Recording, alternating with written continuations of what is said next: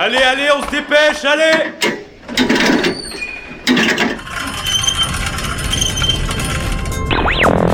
Vie étudiante et associative, c'est la grande voile politique, société, Mais y a pas de voile, abruti culture Immersion dans 10 secondes et même du sport. Four forward. Four forward. Tout le monde est à son poste? Du lundi au jeudi, le sous-marin, la quasi quotidienne d'infos de Radio Campus Angers.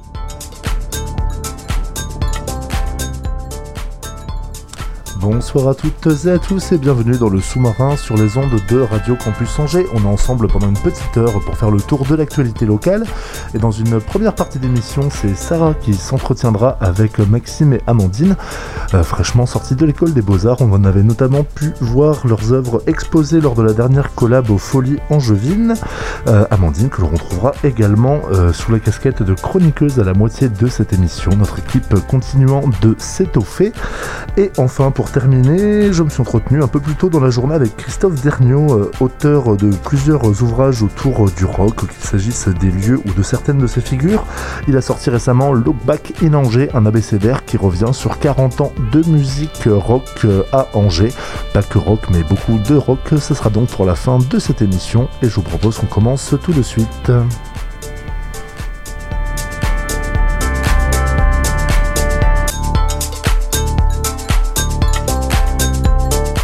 Et Sarah, tout à fait, je te laisse la parole.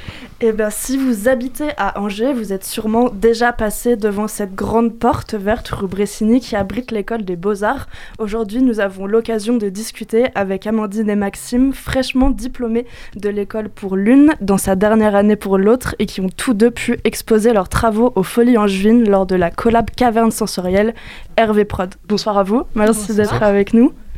Euh, vous êtes entré aux Beaux-Arts option art en 2015.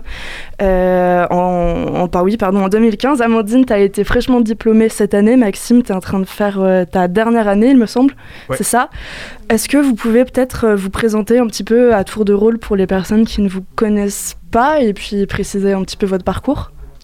Eh bien, je vais commencer. Euh, je m'appelle Amandine, j'ai 24 ans. Je viens de passer mon diplôme, euh, donc après 5 années de Beaux-Arts, euh, là, en octobre. Euh, je suis rentrée aux Beaux-Arts euh, juste après le lycée.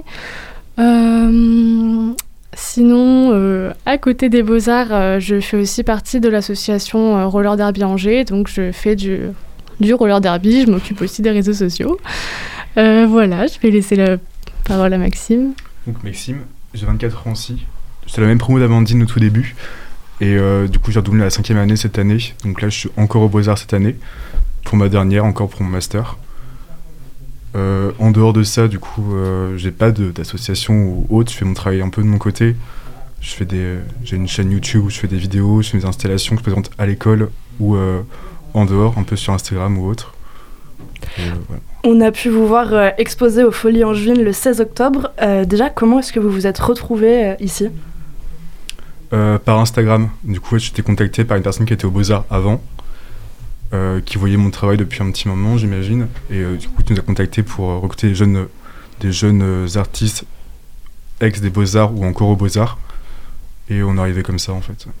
Ouais, moi c'est pareil, c'est par une appel à projet qui a été euh, lancé en fait par la collab et euh, qui est en association avec Hervé Prod pour la soirée euh, dont, où on a exposé en fait. C'était votre euh, toute première exposition? Moi, oui. C'était la première. Euh, Ouais, première. Toi aussi Moi aussi, enfin j'avais déjà fait une autre exposition il y a, avant d'arriver aux Beaux-Arts, donc euh, en soi c'est la deuxième. Mais... Et euh, comme euh, comme c'est tout récent, tout frais, qu'est-ce que ça fait de, de se retrouver exposé dans un lieu public comme ça pour, euh, pour la première fois? C'est assez impressionnant parce que enfin, ça faisait beaucoup d'attention pour, euh, pour nous, je trouvais. On n'a pas l'habitude en fait, d'avoir autant de se montrer aussi en dehors de l'école. Puisque du coup, c'est un jury qui est toujours un petit peu, pas acquis, mais genre qu'on connaît un petit peu. Ils, sont enfin, ils viennent toujours le même milieu que nous. Donc c'était un peu surprenant. Et euh, aussi fois c'est parce que du coup on peut, permettre, on peut se permettre aussi d'essayer de- des, euh, des nouvelles choses. Du coup on a fait une lecture performée en fait où euh, c'était un truc que j'avais jamais fait avant. Et euh, vraiment on a eu des bons résultats, on était assez contents qu'on se pense le refaire. Ouais, en fait, le- la collab propose souvent des appels à projets aux étudiants et étudiantes euh, des Beaux-Arts, donc c'est des occasions en fait de présenter nos travaux.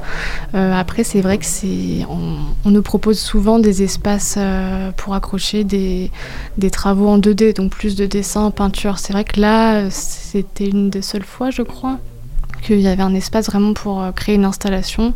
Mm. Et aussi vraiment participer à des performances, mais c'est vrai que ça c'est assez rare euh, d'habitude, d'avoir vraiment un espace euh, pour vraiment faire de l'installation et de la performance. On va d'ailleurs euh, discuter de vos travaux personnels. Amandine, tes explorations tournent beaucoup autour du schéma et de l'écriture, dans une optique de décortiquer les choses de la vie qui peuvent parfois paraître hors d'atteinte. Donc toi, tu défais les nœuds et les relis un par un pour te comprendre toi et ce qui t'entoure. Depuis quand est-ce que tu travailles sur ce concept et qu'est-ce qui t'intéresse là-dedans? Eh bien, c'est en fait cette manière de fonctionner euh, est arrivée euh, avec des blocages. En fait, moi, j'ai eu beaucoup beaucoup de blocages euh, durant mes études aux Beaux Arts parce que je réfléchissais beaucoup, je voulais dire beaucoup de choses, mais je ne trouvais pas de forme et j'étais complètement bloquée. Et j'ai un peu trouvé cette forme-là entre guillemets par hasard en commençant à écrire mon mémoire. Je me suis rendu compte que je partais dans tous les sens et que j'arrivais pas en fait à, j'arrivais pas à m'exprimer en fait euh, avec toutes ces, idées que j'avais. Et donc euh, j'ai commencé à faire des schémas pour poser un peu euh, bah, mes idées, ce que je voulais faire, ce que je voulais en dire. Et en fait c'est vraiment devenu une pratique quotidienne qui m'aide en fait à qui m'aide à m'exprimer, qui m'aide à comprendre, qui m'aide à parler. Et en fait pour moi c'est bah, c'est juste un autre langage en fait. Pour peut-être pour les personnes qui n'ont pas vu euh, tes travaux et tes schémas, par exemple, tu peux essayer. C'est difficile de décrire ce que tu ce que tu fais, les concepts que tu y poses. Euh, alors pour décrire euh, mes schémas, en fait je mélange des mots et bah ouais, des, des symboles, des signes qui appartiennent au schéma. Je pourrais, enfin c'est assez compliqué d'expliquer, d'expliquer oralement, mais il y a beaucoup de flèches. J'utilise beaucoup de flèches. De, j'écris beaucoup de mots que j'entoure, que je relis, euh, que, enfin ça c'est hum, très dans le mouvement Mm. en fait. De toute façon, ne vous inquiétez pas, car avant la fin de cette émission, on donnera des super liens pour euh, pouvoir voir euh, de nos propres yeux tous ces, tous ces schémas. Et tu questionnes aussi beaucoup la notion du travail et de la procrastination. Peux-tu nous en dire plus, euh, ton approche de ces deux notions? Euh, alors, bah, c'est un peu pareil que pour faire des schémas. Je me suis rendu compte que un de mes gros soucis majeurs, en fait, pour, euh, enfin, ce qui me posait problème pour vraiment former mes- ce que je faisais plastiquement, c'était que je procrastine beaucoup. Et je me suis, enfin, j'ai fait beaucoup de recherches dessus, et finalement, la procrastination, je me suis rendu compte que pour moi, c'était une pratique. Euh, dans le sens où c'est quelque chose que je revendique vraiment. Je, procrastine beaucoup, mais ça ne veut pas dire que je ne fais rien. En fait, je produis beaucoup. C'est juste que je me fais des listes de choses à faire et qu'en fait, je ne fais rien euh, qui sont inscrites sur ces listes, mais que je fais complètement autre chose. Et du coup, j'ai appris en. Enfin, j'essaie toujours hein, de vraiment mettre à profit finalement tout ce que je fais à côté et de me servir de ça. Maxime, toi, ton travail tourne beaucoup autour de l'âge et de l'idée de génération. Comment est-ce que tu appréhendes cette question? En fait, c'est plus dans le sens où euh, je pense que ma génération, du coup, ma génération, je, considère que c'est genre 95 à 2000, du coup, génération Y. On était euh, surtout, enfin, on était pendant longtemps axé en fait, dans le sens où on était un peu le, le point central d'une société. Enfin, du coup, tous les euh, produits, les pubs, etc., étaient vachement centrés sur nous. Et ouais, du coup, voir comment en fait on est, on sera d'un coup plus le personnage, principal en fait de cette histoire-là. Donc axé sur ça, aussi sur euh, les euh, limites entre réalité et fiction, où, euh, où les deux s'arrêtent, où ça se croise, comment on peut créer de la fiction dans la réalité, etc. Et beaucoup plus ces questions-là. Enfin, souvent, je me cache un peu, un peu derrière un avatar, enfin, pas vraiment caché, mais genre j'utilise un avatar qui s'appelle Wellborn, qui est un homme blanc européen. Donc, en fait, beaucoup de. Enfin, c'est une question aussi de beaucoup de privilèges, de prendre conscience des privilèges, comment on peut les réutiliser, euh, enfin, ou ne pas utiliser, genre les, euh, les euh, voir de manière plus safe, entre guillemets. Et euh, du coup, utilise ce personnage-là pour le faire entrer dans des récits, dans des scènes que j'utilise dans mes installations, mes photos sur Instagram, dans des vidéos, etc. Et Beaucoup de euh, texte aussi. Concrètement, par exemple, euh, aux Folies Angevines, qu'est-ce que qu'est-ce qu'on a qu'est-ce qu'on a pu voir, qu'est-ce que tu as installé, si tu peux essayer de décrire euh, visuellement ce que tu y as mis et, euh, la petite lecture euh, qui, s'y est déroulée? Ouais, l'installation, c'était un anniversaire dans une forêt. Du coup, il y avait beaucoup de gâteaux qui étaient tous faits en carton-pâte. Donc, la peinture des gâteaux avait craquelé, ce qui donnait un petit peu un aspect dystopique. Enfin, même tous les ingrédients, en fait, tous les objets du pique-nique étaient un peu dystopiques. Il y avait euh, toutes les boissons étaient, fluorescentes, les gâteaux du coup craquelés, des plantes poussaient aussi euh, entre euh, les gâteaux. La nappe aussi était un peu comme une sorte d'illusion d'optique, un peu grossissant. Et le tout était dans une espèce de forêt de sapins artificiels avec des robots. Du coup, il y avait Siri, la Google Home, des enceintes, enfin les enceintes de Google Home, des Furby et des robots un petit peu anthropomorphes. C'était un peu un pique-nique qui était dédié aux robots ou aux assistants d'humains, et les humains étaient un peu mis de côté. Et ouais, surtout par rapport à ça, parce qu'en fait, on devait euh, à la base faire l'installation dans, euh, enfin la lecture de l'installation, mais euh, on n'a pas pu à cause des réglementations dues au Covid. Donc en fait, les humains ont été mis sur la scène. Du coup, la lecture, on a fait ça sur la scène, et la lecture était en était un, une réaction à l'installation. Et comment est-ce que tu décrirais euh, ta génération et euh, celle qui, qui va prendre sa place ou qui est en train de, de prendre sa place de personnage principal? Je pense que la grosse différence, c'est que nous, du coup, les générations Y, enfin 95-2000, on a vu tous les, euh, toutes les technologies en fait arriver, ou du moins on est né avec elles. Donc en fait, on a pu plus en faire des outils. Et ce que je crains, c'est que la prochaine ne puisse pas en faire leurs outils, puisque du coup, elles auront toujours été dedans. Donc j'espère qu'elles pourront, mais pour l'instant, genre, j'en vois pas encore les, euh, j'en vois pas encore les ressorts. Et est-ce qu'il y a aussi une, euh, une peur de ne plus faire partie euh, de la génération principale? En partie, oui, parce que j'étais habitué à ça. Mais euh, du coup, là, mon rôle en tant que, que. Je sais pas si je peux dire artiste, mais en tout cas, mon rôle, c'est un peu de me faire, entre guillemets, historien, en fait, de. histo- historien euh, émotionnel, en fait, de, de ça. Comment on vit chaque événement, comment euh, ils sont vus par ces filtres technologiques, etc.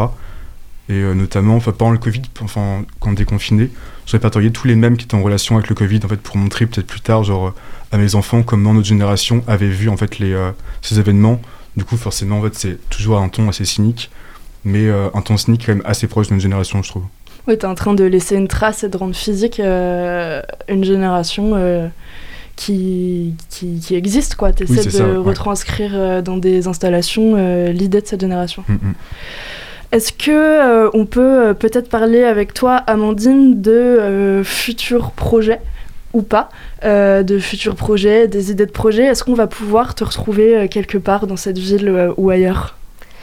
Euh, oui, oui, oui. J'ai un projet en particulier. Je vais pas trop m'avancer parce que c'est en élaboration et au vu euh, de la crise sanitaire, etc., euh, je ne suis pas sûre que ça puisse aboutir. Mais oui, j'ai un projet, notamment avec le collectif Blast, qui pourrait se dérouler au PAD et dont serait plus un, événement en fait euh, qui serait sur euh, une soirée qui inviterait des performances, euh, pareil, soit des artistes.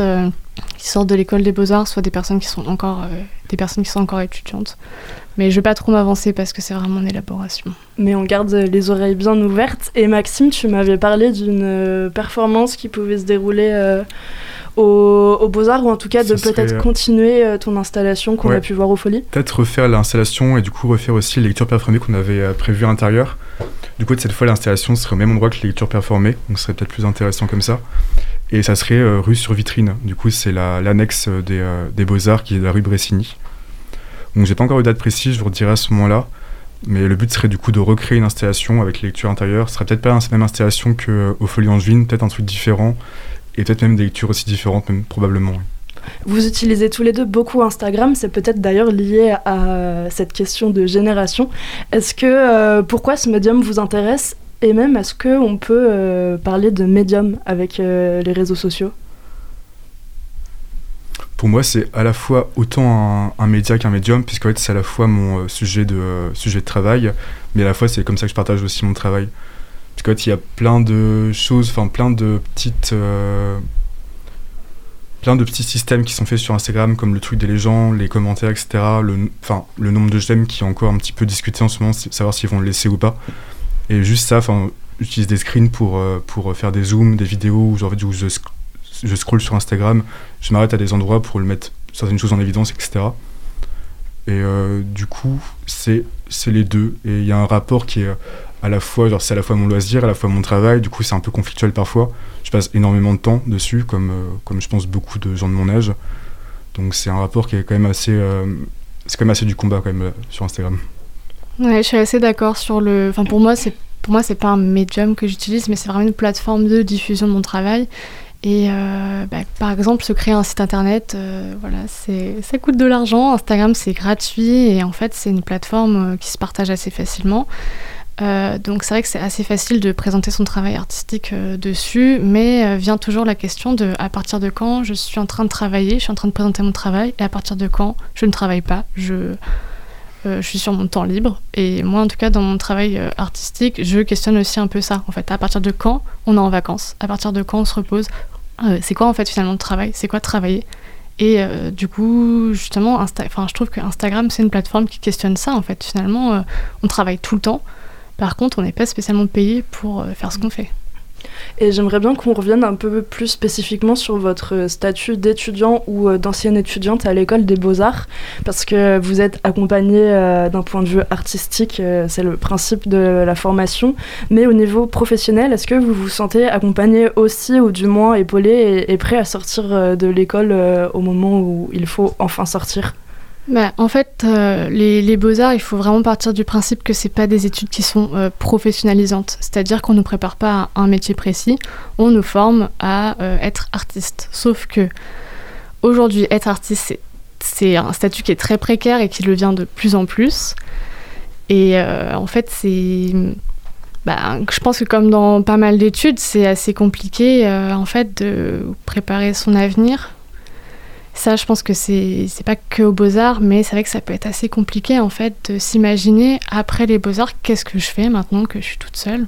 Mm. Comment je fais? J'ai pas de structure qui m'accompagne. Bah en fait, il faut y aller. Et euh, voilà, après chaque personne euh, va se créer des contacts en fait pendant 5 ans. On a la possibilité de faire des stages, euh, de partir en mobilité aussi internationale.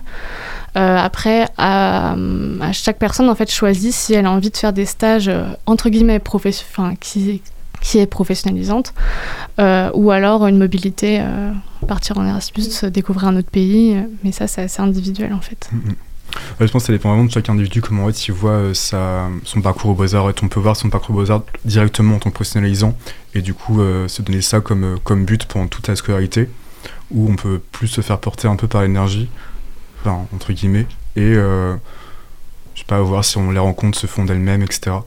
Même par exemple pour l'Erasmus, si on fait un stage, on aura quand même bien plus de chances de, euh, de rentrer au monde professionnel que si on va dans une école. Et euh, peut-être euh, avant, de, avant de terminer, et tant qu'on est dans cette question du, de, de l'accompagnement professionnel, en sachant que les beaux-arts, c'est quand même, euh, et comme toute forme d'école artistique, une bulle qui dure 5 ans ici par exemple, peut-être parler euh, de, de, du fait que c'est très compliqué en fait d'acquérir un statut d'artiste euh, au niveau euh, même euh, rien qu'administratif. Oui, j'ai pas Oui. vraiment compris ta question. pas euh, non, c'est pas une question justement. euh, toi, Amandine, actuellement, t'es en train de t'es en train d'essayer d'acquérir ce statut d'artiste. Il faut Ouais. remplir des papiers pour ça. Euh, Peut-être est-ce que tu peux essayer de de, de, de décrire en fait quelle quelle galère c'est et que vous n'êtes pas préparé à, à ça? On en parlait juste avant. Oui, bah, administrativement, en fait, en tout cas à l'école, on ne nous apprend pas à euh, créer son statut euh, d'artiste. Donc c'est très compliqué. Euh, là, à la sortie de l'école, on se retrouve à devoir chercher sur Internet les informations, mais tout est différent. Les régimes ont changé. Avant, c'était on passait par la maison des artistes. Maintenant, c'est l'URSSAF. Énormément d'informations qui sont euh, pas toujours compréhensibles. Donc c'est vrai que pendant cinq ans, on a été dans un peu comme dans une bulle.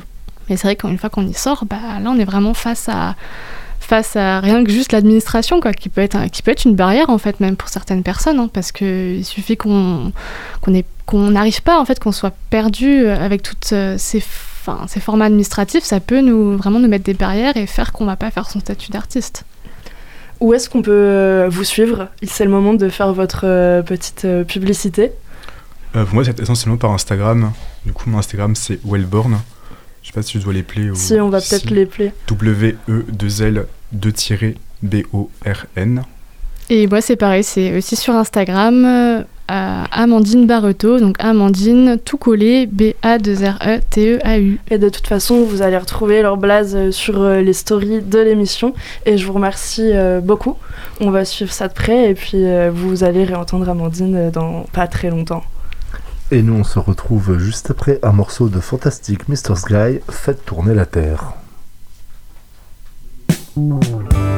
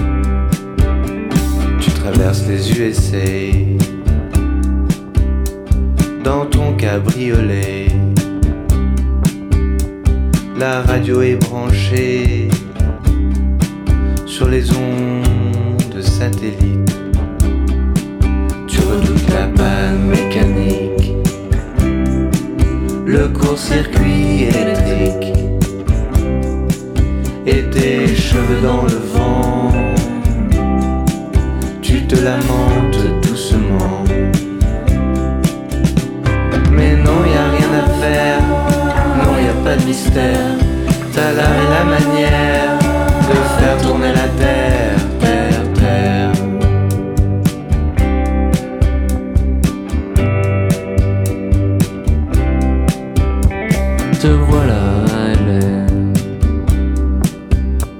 dans ton cabriolet. Cette ville magnétique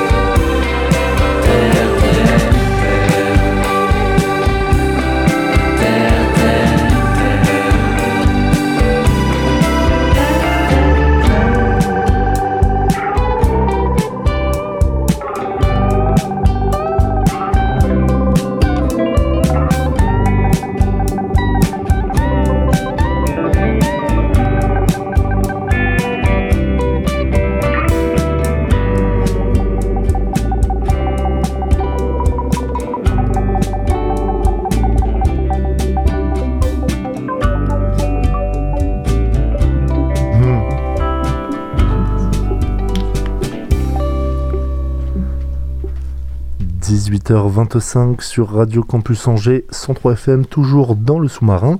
Et euh, nous sommes toujours euh, en compagnie d'Amandine, puisque euh, tu as rejoint notre équipe de chroniqueuses pour le sous-marin. Et tu vas aujourd'hui nous parler d'Halloween.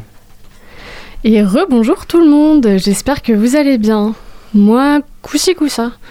Mais bref, les jours raccourcissent, les feuilles tombent des arbres, il fait de plus en plus froid.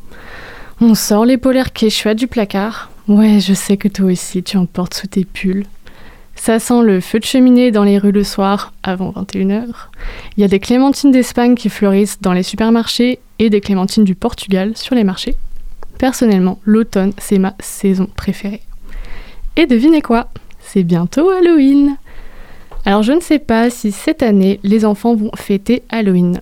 Moi je me souviens, Halloween c'était une de mes journées préférées. J'habitais dans les lotissements de proches campagnes fraîchement investis par des jeunes parents avec plein d'enfants. Du coup, on pouvait se balader sans adultes, il y avait des gosses partout, les maisons étaient décorées et à la fin de la journée, j'avais un sac rempli de bons becs, du sucre plein les dents et le bout du nez tout froid, parce qu'on avait passé la journée à courir partout dehors.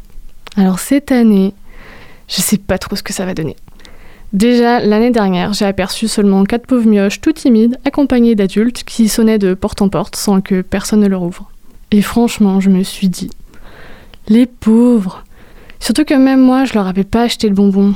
Du coup, je me sens super égoïste d'avoir de bons souvenirs d'Halloween et d'avoir peur d'ouvrir ma porte à des enfants de 8 ans.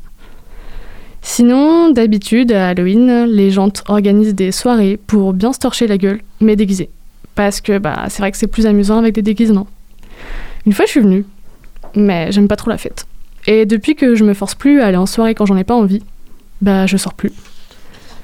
Personnellement, à Halloween, j'ai envie d'une chose c'est de regarder des films de sorcières ou Harry Potter au choix, en mangeant des clémentines et des châtaignes. Oui, je sais, c'est super cliché. Surtout que c'est le genre d'image que j'ai dans ma tête qui me donne trop envie. Et puis une fois que je me suis installée sur mon canapé avec Harry Potter 3, une soupe de potiron, des clémentines et que je l'ai posté dans ma story Instagram, bah je me fais chier. C'est vrai quoi, au bout d'un moment, quand t'as vu 34 fois les Harry Potter, que dehors il fait moche, que la nuit tombe à 18h30 et que t'as pas de thunes ni d'avenir, bah y a de quoi remettre sa vie en question. Est-ce que je vais vraiment passer tous mes prochains Halloween seul avec une soupe devant mon ordi? Je crois que la question, elle est vite angoissante. Mais cette année, j'ai tout prévu. Je me laisserai pas envahir par des envies de soirée cocooning solo et d'idées dépressives. Je pense que je suis même capable d'aller dans une soirée pour y remédier. Quoique, on verra le jour même. Parce que l'idée de regarder les gens se déhancher sur Beyoncé dans mon coin, déguisé en citrouille, et ça jusqu'à 6h du matin, bah ça me tente bof. Oui, j'aime pas danser, oui, je suis ennuyeuse, c'est d'ailleurs pour ça que je vais faire des chroniques cette année, pour paraître un petit peu moins chiante. Mais bon, chacune ses stratégies. Du coup, si quelqu'un veut bien m'inviter à sa soirée pyjama, je suis preneuse. S'il vous plaît, je vous assure, je ne suis pas si relou que ça, je fais même du très bon mousse et je peux amener ma collection de puzzles vacances sous les tropiques. N'hésitez pas à m'envoyer une invitation sur Instagram. Même si je compte pas vraiment venir, bah, ça me remontera au moins le moral. Bon bah je vous laisse, je me suis acheté des chocolats de Pâques chez Nose et j'ai trouvé un super site de streaming pour regarder Sabrina l'apprentie sorcière. Oui parce que non, je n'ai pas Netflix. Oui, ça existe les gens qui n'ont pas Netflix. Et oui, j'ai bientôt 24 ans et je regarde Sabrina l'apprentie sorcière. Je vois pas où est le problème, mais vous non plus. Allez, bisous et à la semaine prochaine Merci beaucoup Amandine. Bon bah l'avantage c'est que cette année euh, finir avec euh, un potage devant un film, ça sera sûrement euh, l'apanage de tout un chacun pour Halloween. Et avant de se diriger tranquillement vers la fin de cette émission, je vous propose donc d'écouter l'interview de l'auteur du livre Look Back in Angers et on se retrouve dans quelques instants. Après plusieurs ouvrages traitant de figures ou de lieux emblématiques de la musique, qu'il s'agisse du rock en France, de Daniel Dark, du Manhattan du tournant des années 80 ou encore de Nick Cave, l'auteur Christophe Degnaud est revenu à ses racines angevines avec Look Back in Angers, un livre conçu sous forme d'abécédaire qui revient sur 40 ans d'histoire de la musique à Angers, en s'attardant notamment sur le bouillonnement rock des années 90. Bonjour Christophe. Bonjour. Alors tu commences la, préface de ce livre en racontant qu'en retombant sur ta carte euh, d'animateur à Danger FM, donc qui était une radio associative de la fin des années 80, tes souvenirs de l'époque euh, te sont, euh, te sont remontés. Est-ce que tu peux commencer par revenir donc sur la manière dont tu t'es retrouvé bah, plongé dans ce, dans ce milieu-là à ton adolescence, dans le, dans le rock, dans les musiques actuelles quand on a 15 ans, dans les années 80, il y a un, bouillonnement créatif musicale et ça fait partie de l'effervescence euh, de l'adolescence de se, projeter dans, dans, la musique.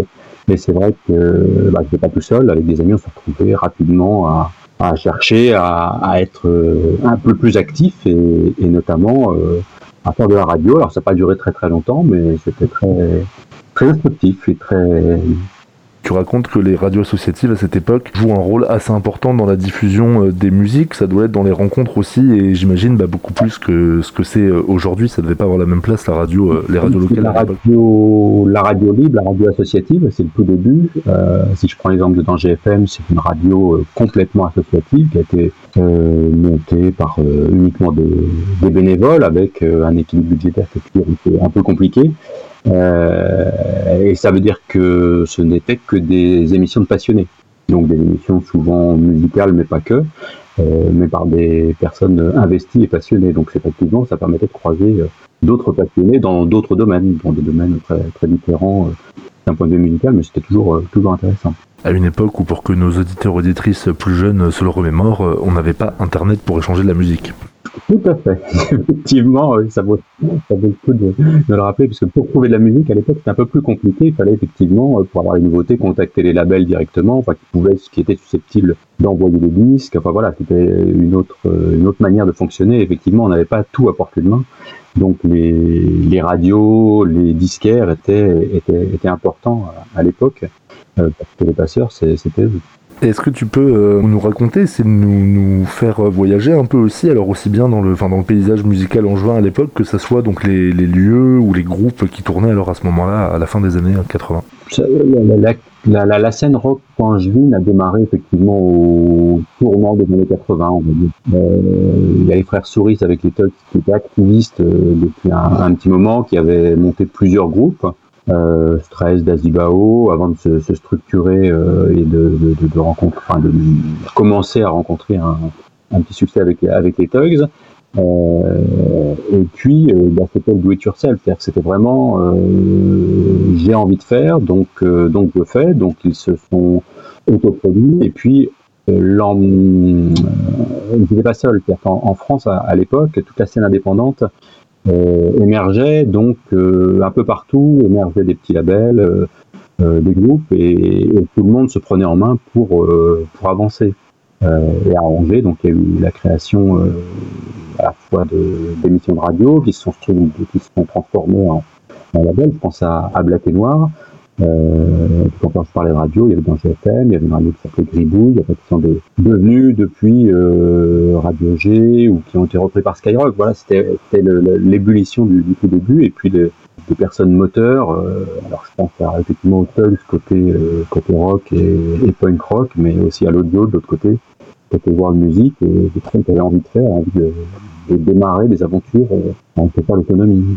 Et c'est vraiment donc euh, à ce moment-là donc les, les Tugs et euh, Lojo qui sont euh, un peu les, les, fers de lance et qui vont aussi euh, peut-être pousser des musiciens plus jeunes à se lancer dans leur euh, dans leur sillage. C'est un service d'exemple en fait, enfin à la fois d'exemple et puis aussi euh, bah, l'appartement où, où, ça marche pour l'un, bah, l'ami d'à côté bah, se, se dit euh, je, je, peux démarrer aussi, euh, je maîtrise pas la guitare, mais je, bon alors avec trois accords je peux faire quelque chose. Et on est vraiment dans l'esprit l'esprit punk. Musicalement c'était pas forcément toujours punk, mais, mais c'était très rock and roll, assez assez dur, la musique était quand même assez assez dur, ça jouait assez fort, mais euh, ça a permis effectivement beaucoup de, de musiciens une scène d'éclore tout autour des, des punks avec effectivement Christophe Fleury pour la production et, à d'autres groupes euh, comme les Dirty Hands, Seconde Chambre, voilà, les Hydroid System, toute, une, scène euh, euh, active qui a, démarré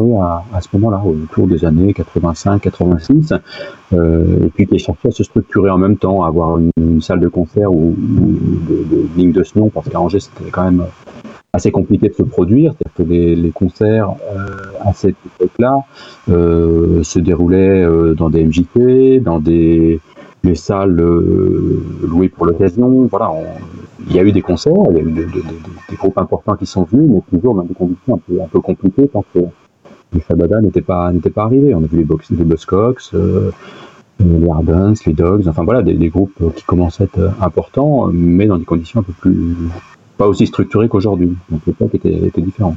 Et justement, ouais, tu, l'évoquais, c'est euh, ensuite, euh, de ce que j'en comprends en, le lisant, c'est euh, la mise en place et la structuration du, du Shabada à, la fin des années 80 qui a permis justement de, de passer un peu au-dessus en termes de structure. En fait, ça s'est effectivement structuré petit à petit. Euh, au départ, euh, en fait, tous ces musiciens sont réunis au sein d'une structure qui s'appelait la Drama à l'époque, euh, dans les années 86-88. Donc tous les musiciens de différents différents genres, mais qui se croisaient euh, sur des concerts ou, ou dans, des, dans, des, magasins de disques, et ils se sont appropriés euh, tous cette volonté de, de, de, développer, de structurer. Et ils ont pris contact avec la mairie. Enfin, ils ont monté un, un journal qui s'appelle le Yeti. Enfin voilà, il y a eu une vraie euh, structuration, une argumentation aussi, en expliquant que d'autres scènes s'étaient montées, comme comme Rennes, pas très loin, et c'est un exemple aussi, euh, puisque Rennes avait une scène rock assez forte qui avait démarré un petit peu avant,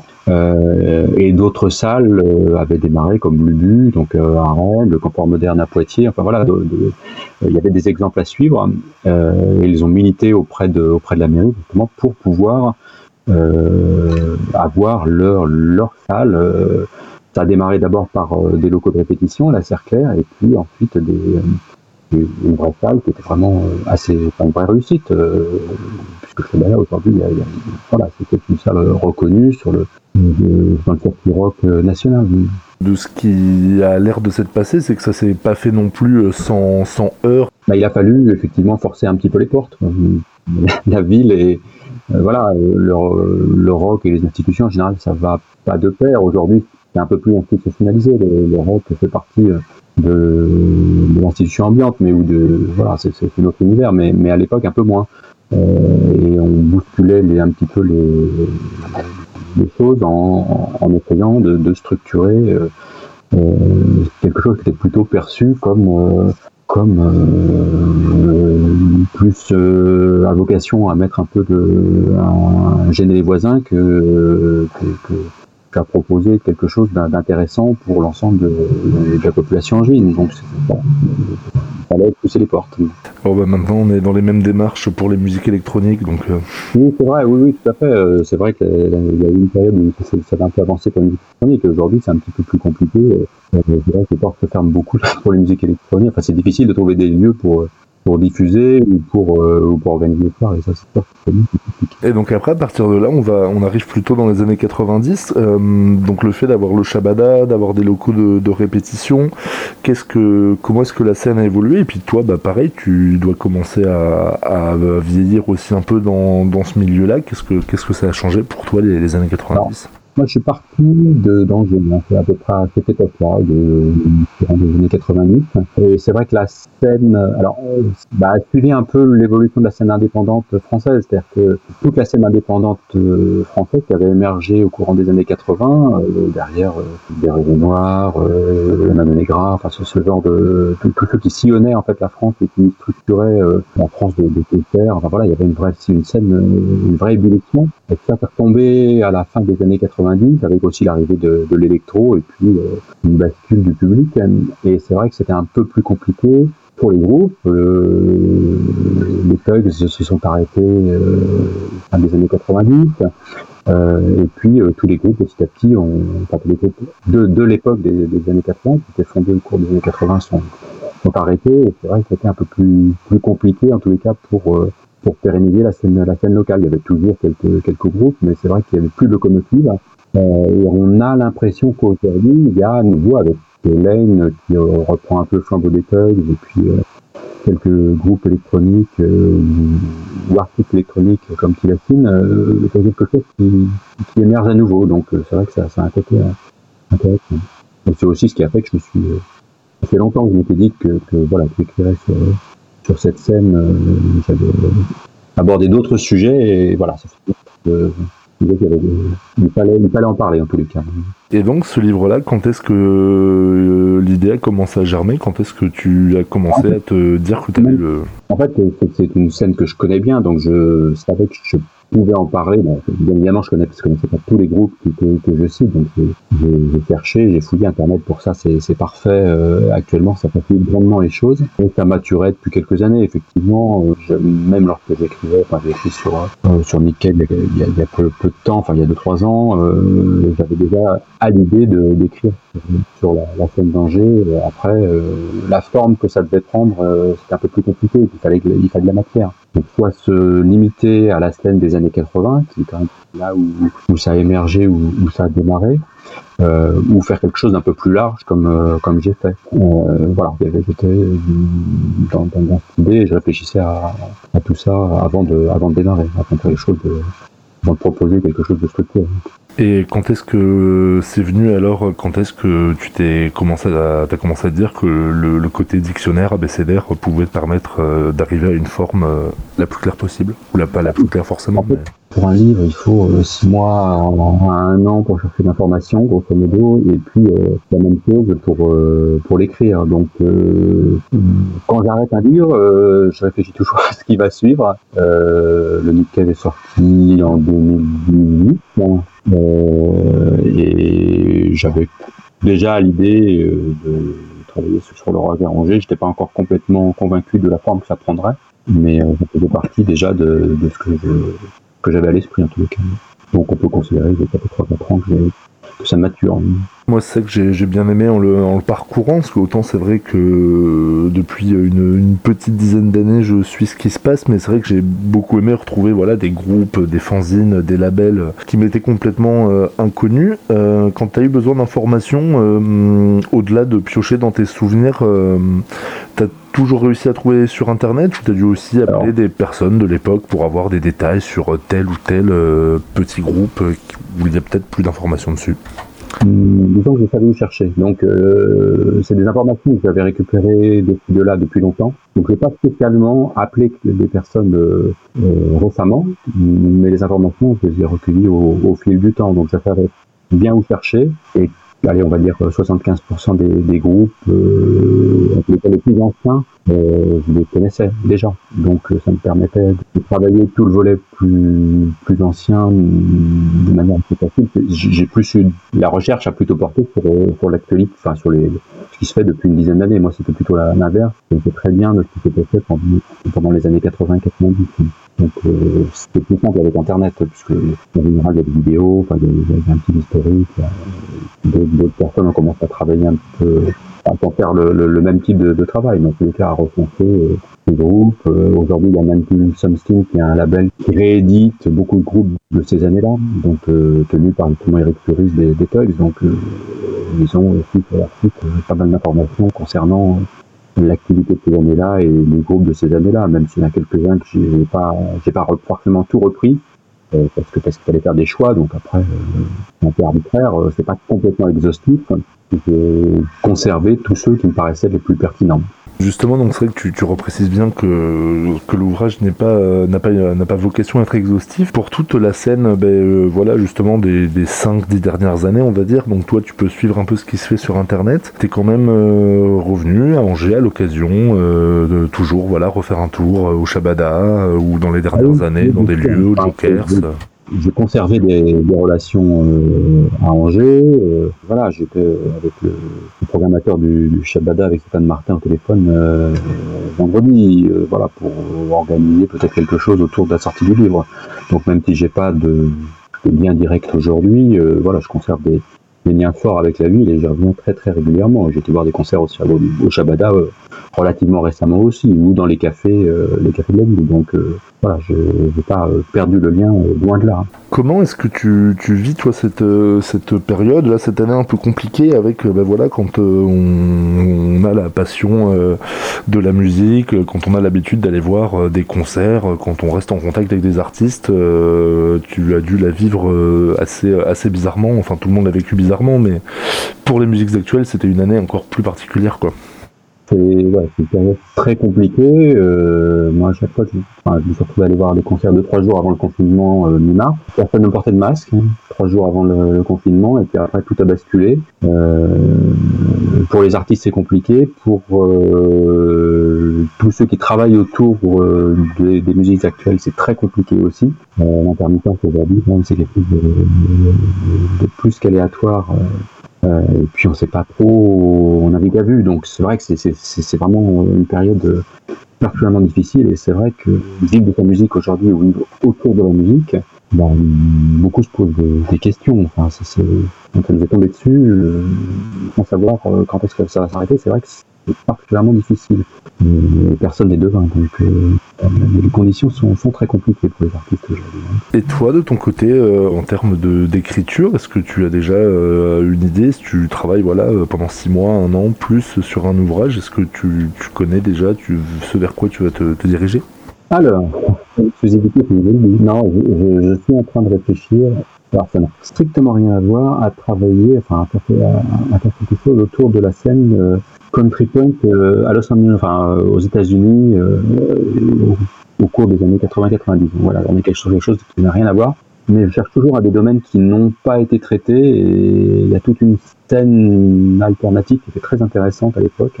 Et je suis en train de, porter l'information pour l'instant autour de, de, toute cette scène et ça me permet aussi de parler de quelques groupes que j'aime. Donc à chaque fois aussi c'est l'occasion de, de, découvrir et puis de, de parler de, certaines de mes marottes, comme le Gun Club, des choses comme ça. Donc euh, voilà, pas forcément des groupes très récents, mais euh, d'abord je travaille en termes d'intérêt plus, plus que en termes de diffusion.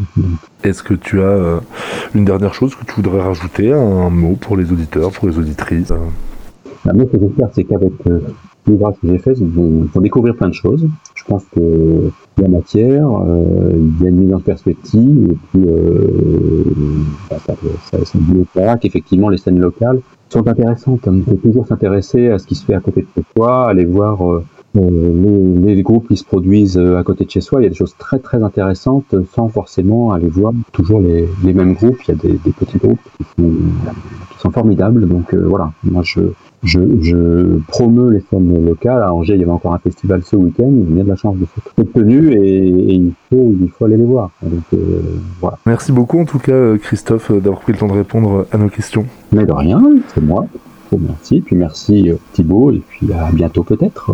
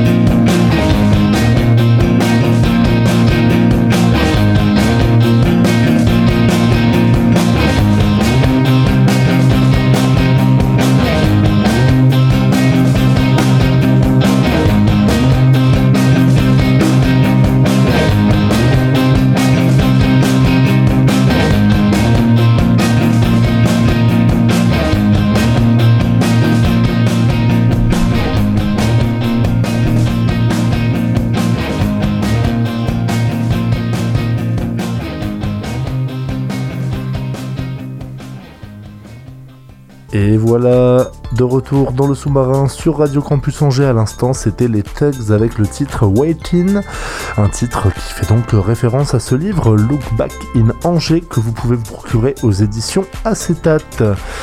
On approche euh, déjà de la fin de cette émission. Merci à toutes et à tous de nous avoir suivis. Dans quelques instants, retrouvez euh, la rediffusion de 3615 Chill Out, l'émission hip-hop instrumentale proposée par Cerber. Ça sera suivi d'Electric Troubles, notre nouvelle émission rock qui fête déjà sa troisième avec une spéciale Halloween. Voilà, je vous souhaite une très belle soirée sur nos ondes et nous on se retrouve demain soir pour un nouveau sous-marin.